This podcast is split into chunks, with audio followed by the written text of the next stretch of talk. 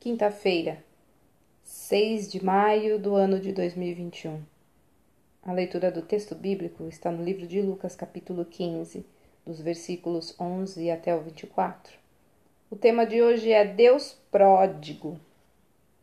A maioria das pessoas costuma centrar suas atenções no rapaz que, mesmo esbanjando os bens que recebe do pai, ao retornar sem nada é readmitido como filho. Mas podemos notar que não há só um pródigo nela. Talvez alguns achem que pródigo é sinônimo de perdido, mas na realidade essa palavra descreve alguém que gasta muito, o que pode ser negativo, se for esbanjar, ou positivo, se for de generoso. Assim, ela não se aplica somente ao filho, pois também o pai se destaca ao esbanjar generosidade, tanto ao dividir os bens, mesmo não tendo essa obrigação, quanto ao perdoar aquele que reconhece que desperdiçou tudo o que recebeu. Ao ouvir essa história, precisamos fazer algumas perguntas. Primeiro, que bens o Senhor nos confia todo dia como herança?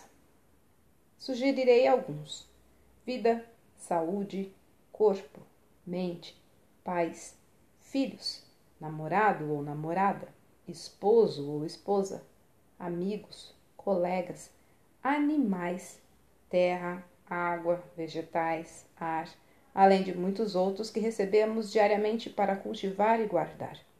Isso nos leva a uma segunda pergunta: Como temos administrado estes bens? Se eu for sincero comigo mesmo, perceberei que falho na administração de praticamente todos eles e ainda de muitos outros que nem foram citados. E o que é pior, por vezes, corro o risco de desperdiçar os presentes mais preciosos que o Senhor me confiou, como a família. Arrisco então uma terceira pergunta: O que o Senhor faz com quem reconhece sua falência na gestão desses bens? Recebe-o de braços abertos e perdoa-o. Mas, do que remover pecados ou reparar falhas, o perdão restitui a dignidade perdida por causa da rebeldia. E então, como expressão máxima das generosidades de Deus, essa pessoa recebe dele o privilégio de ser seu filho. Olha, arrepender-se e pedir perdão é fácil. Desculpa. Arrepender-se e pedir perdão é difícil. Mas Deus é generoso demais para recusá-lo a quem o faz de coração.